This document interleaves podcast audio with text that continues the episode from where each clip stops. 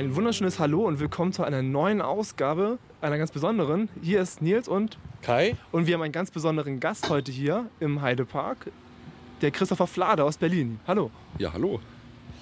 Christopher, du bist ähm, ja auch in, äh, einer ganz besonderen Mission in Freizeitparks unterwegs, beziehungsweise du hast eine ganz besondere Beziehung zu einem Freizeitpark in Berlin, den Spreepark.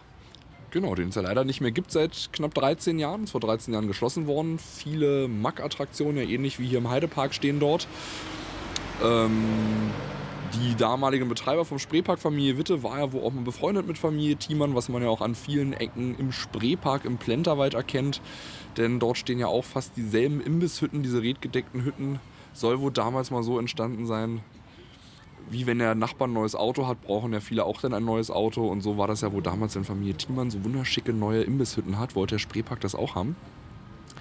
Und äh, ich war jetzt das erste Mal seit fünf Jahren hier im Heidepark, äh, habe mal wieder einen Tag hier verbracht, bin viel Achterbahn gefahren, weil ich sehe ja sonst immer nur Achterbahnen, die kaputt sind und stehen. Äh, war schön, hat Spaß gemacht.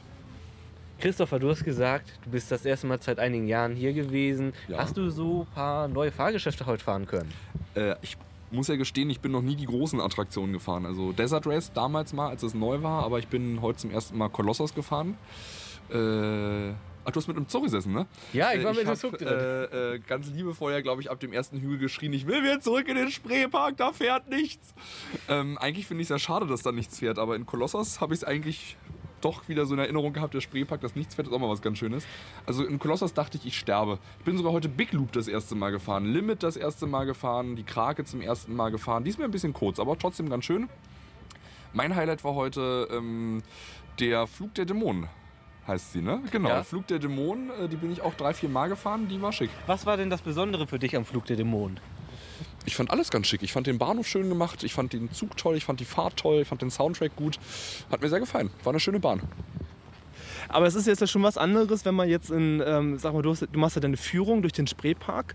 Ähm, da bist du ja in so einem menschenleeren Freizeitpark, wo, ja, wo es ja auch totenstill ist. Also wir waren ja letztes Jahr, waren wir im März ja mit so einer kleinen Delegation vom Fanclub da, haben dir bei deiner Führung zugeguckt.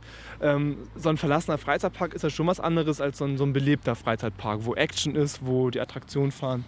Ja, klar. Schon was anderes. Ne? Also, dazu muss man aber sagen, ich habe gemacht. Ne? Also seit diesem Jahr leider nicht mehr. Der Park ist ja verkauft worden. Ich bin ja jetzt quasi, was den Spreepark angeht, arbeitslos.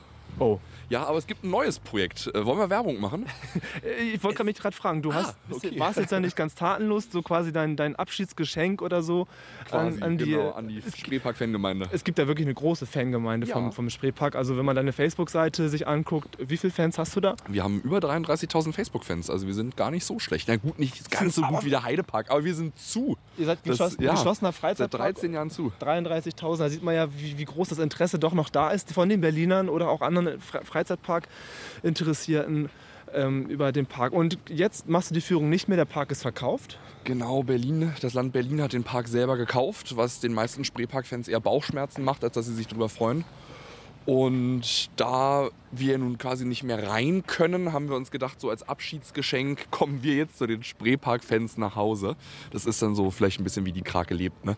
Äh, jetzt kann man quasi mich und den Spreepark äh, acht Stunden zu Hause erleben. Es gibt eine neue DVD, zweieinhalb Stunden Hauptfilm ist die Führung durch den Park mit Archivaufnahmen, die zwischendurch eingeblendet werden. Also man hat auch zwischendurch immer wieder äh, Impressionen von damals, als der Park noch lebendig war, also wie der Heidepark heute. Mhm. Man hat sogar On-Ride-Fahrten der Achterbahnen mit dabei. Man schaut nochmal die ein oder andere Show. Und dann haben wir noch äh, ja, knapp sechs Stunden Bonusmaterial mit Interviews mit ehemaligen Mitarbeitern, der ehemaligen Betreiberin des Parks. Wir haben eine Baustellendokumentation, wie der Park Anfang der 90er Jahre aufgebaut wurde. Also wir haben eine ganze Menge mit dabei. Insgesamt knapp acht Stunden Material. Und alles selbst zusammengesammelt. Also du hast ein Archiv, du hast irgendwie äh, Fans, die dir Sachen zugeschickt haben. Genau, so das ist die Mischung. So teilweise eigene Aufnahmen, dann viele Fans haben mir was zugeschickt. Gerade so Material aus der DDR-Zeit. Den Park gab es ja in Berlin seit 1969. Und äh, viele Sachen haben wir auch jetzt neu gedreht, wie halt zum Beispiel die Führung durch den Park oder auch die ganzen Interviews. Die haben wir jetzt einfach den ganzen Sommer alle besucht, alle aufgesucht, interviewt, alles gefragt, was auch die Spreepark-Fans wissen wollten. Wir haben ja über die Facebook-Seite gefragt, was wollt ihr wissen? Ja. Und es ist, äh, klingt komisch, wenn ich das sage, klingt wie sehr billige Werbung, aber äh, ist es ja auch. ähm, Es ist wirklich echt eine schöne Sammlung für Spreepark-Fans geworden. Du sagtest, ähm, wir waren gerade beim Thema Material, du, dir wird ähm, vieles zugeschickt, du hast aber auch eigenes. Kennst du den Park noch, ähm, wie er geöffnet war? Ja klar, ich habe da meine komplette Kindheit verbracht, deswegen liebe ich den Ort ja so sehr. Und äh, ja, natürlich wäre es schön, wenn er wieder aufmacht.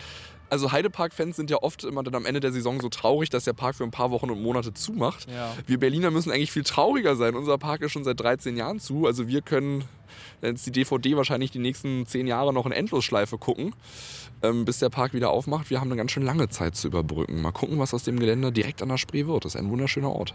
Wie lange ist der Park jetzt geschlossen? Seit knapp 13 Jahren. 13. Im November sind es 13 Jahre. 13 Jahre, guck mal Kai. Und wir blicken jetzt auf vier Monate Winterpause. Das ist ja gar nichts. Vier Monate? Fünf Monate? Fünf, glaube ich eher, oder? Fünf, viereinhalb Monate. Äh, Oder viereinhalb. Ja, also auf jeden Fall, das ist ja nichts im Vergleich zu den 13 Jahren, äh, die ihr jetzt schon Wir wartet. leihen sehr, ja.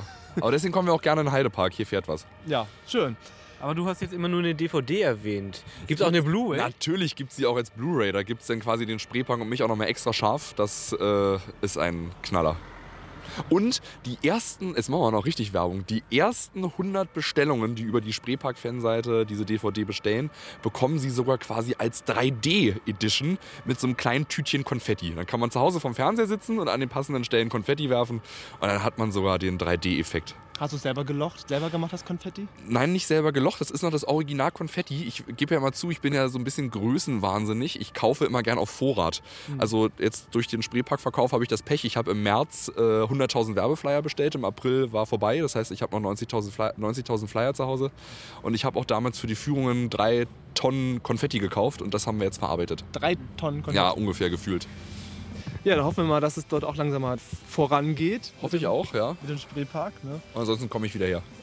Dann hoffen wir, hattet ihr Spaß mit dieser ganz kurzen kleinen Folge. Und wir hören uns dann beim nächsten Mal. Bis dann. Tschüss. Tschüss. Tschüss.